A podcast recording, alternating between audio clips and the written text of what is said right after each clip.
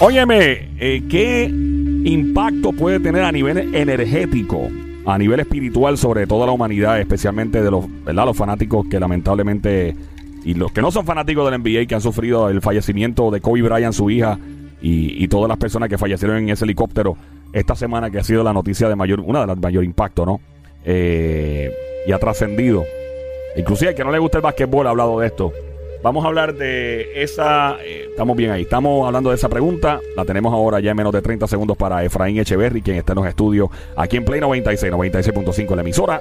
El juqueo es el show, JUKEO, la música. Bienvenido, Efraín Echeverry, ¿cómo está?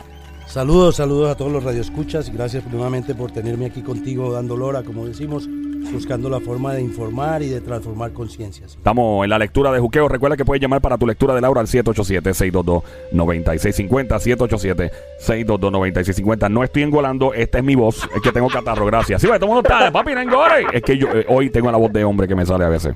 Eh, bueno, vamos a hablar ahora en serio. Esto es muy en serio. Efra, em, yo no soy fanático así de, quedarme pegado viendo juegos del NBA. Pero cuando ponía un juego los Lakers, tengo que confesar que me quedaba pegado.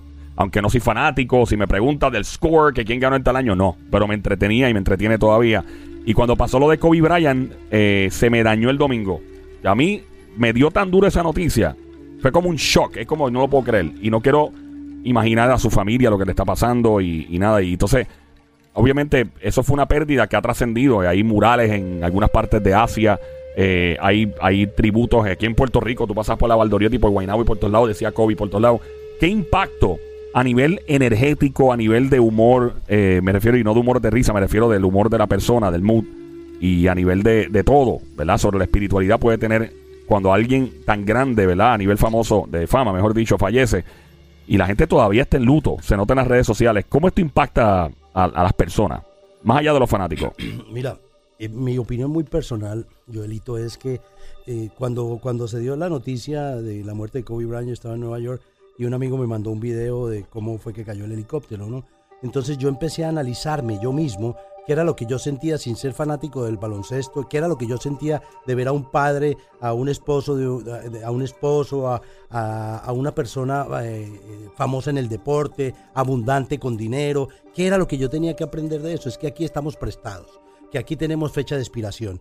¿Qué, qué, qué usted tiene que ver en su mente con una situación como esta, con un hombre que lo tiene todo y que no solo se va, sino que se va con su hijita con su hijita de 13 años y deja a su esposa y sus otros tres hijos. Entonces, yo creo que Dios tiene el control de muchas cosas y aquí nacemos en forma temporal o temporera, como le quieran llamar. No somos eternos. Si usted en este momento siente, Él murió físicamente, pero lo peor es tener una muerte espiritual. ¿Cuántos seres humanos hay aquí que tienen muerte espiritual? Puertas espirituales porque son malos, porque son brujos, porque son, son gente que hace mal en la sociedad. Esas personas que no han querido transformarse, a eso es el llamado de Dios. Dios está llevando los buenos Dios está llevando los buenos. Analicen cómo la energía divina, ese departamento ya es de Dios, damas y caballeros. Necesitamos entender qué, cuál es el mensaje grande de Dios para nosotros, que aquí estamos prestados, que tenemos que ser felices, que tenemos que hacer el bien, que esto es un planeta de expiación y prueba, no es un planeta de regeneración, regeneración en avanzada y que por ende tenemos que empezar a mejorar nuestra aura, mejorar como seres humanos, mejorar en sociedad, ser más gentiles, dejar el odio, la venganza, la envidia resolver los hechos que tengamos de familia. Para mí ese fue el mensaje más grande que me ha dado la muerte de Kobe Bryant y yo todavía sin ser eh, fanático del baloncesto, yo era fanático de él, de ver él como él decía que sus, sus, fan, sus fans, o sea, lo que él más admiraba era Jordan, a Pippen,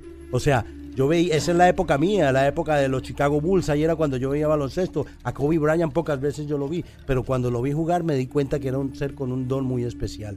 Y esas personas que vienen con dones especiales a, hacernos disfrutar de lo que es el baloncesto o lo que es el deporte o lo que sea, cada cual tenga su talento, ya sea canto o lo que sea, son regalos de Dios que toca aprovechar para darle felicidad a la sociedad, no solo para nosotros mismos. Y mira cómo él, lo que él hacía, la fundación para los niños autistas, cómo él sembró en Puerto Rico una fundación para niños autistas donde eso ya empezó a correr, donde ya esos niños se están haciendo investigaciones propias, donde estas, de estas criaturas se está investigando más a fondo la enfermedad y el síndrome. O sea que es, un ser excepcional. Yo sé que está con Dios, yo sé que está con Dios porque me puse a buscarlo, a ver si lo encontraba, y, y sé que la energía de él se elevó completamente. O sea que los fanáticos de él que lloran, que lloran su muerte, pueden seguirla llorando, pero deben entender cuál es el mensaje o el trasfondo detrás de todo esto. Definitivo, ¿no? Y no tomar nada por sentado, ¿no? Este, y, y obviamente mucha gente se ha puesto a como a- más cercano a su familia y todo, ¿no? Este, han, han visto esto y cada vez que le pasa a alguien con un perfil tan alto, pues la gente dice, wow, esto me puede pasar a mí también, que es lo que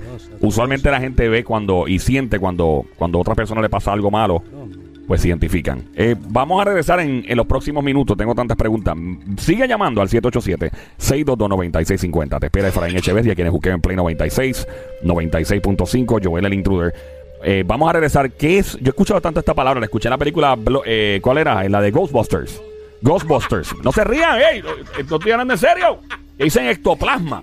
Todo el tiempo ectoplasma. ¿Y qué es el ectoplasma? ¿Qué es eso? También, otra cosa que me pone bien curiosa es cuando alguien está orando y de repente eh, llama a una persona que falleció, a, un, a una abuelita, abuelito, papá, mamá, tío, amigo, pana, lo que sea. Y dice, mira, fulano o fulana, eh, habla con Dios ahí, ayúdame. Da- Dame una ayudita ahí con lo que le estoy pidiendo a Dios, intercede por mí, mete mano. O sea, eso es saludable.